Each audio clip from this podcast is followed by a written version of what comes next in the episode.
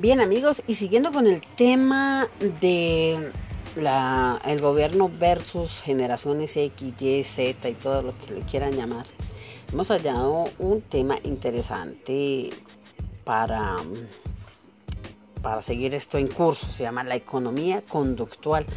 Pues de qué se trata eso? Es un análisis de decisiones económicas en economía del comportamiento y su impacto en los precios de mercado, las ganancias y la asignación de recursos. El campo de la investigación involucra principalmente motivos relacionados con entidades económicas o falta de motivos. Los modelos de comportamiento generalmente combinan puntos de vista psicológicos con teorías económicas neoclásicas. Recientemente la neurociencia se ha unido a esta alianza permitiendo a las personas estudiar las bases neuroanatómicas y neurofisiológicas del comportamiento económico, formando así una nueva ciencia de la neuroeconomía.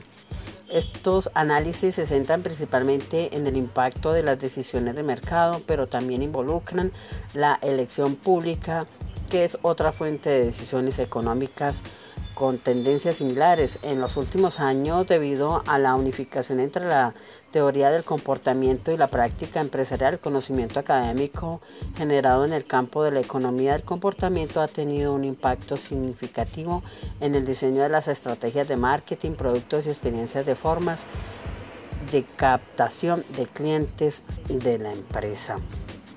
Pues esto como que en, en otras palabras, esto último dicho eh, se trata esto de la consecuencia entre la unificación entre la teoría conductual y la práctica en los negocios. Esas son las estrategias de marketing de, lo que estudia lo que es la economía conductual.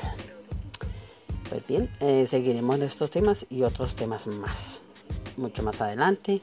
Y recuerden, estamos em, mm, dejando esta incógnita. ¿Qué, qué eh, videos o qué mm, situaciones se convierten en virales y si ustedes en virales y si ustedes tienen la tienen estratificada las tienen clasificadas qué tipo de virales hay yo por ejemplo tengo varias virales.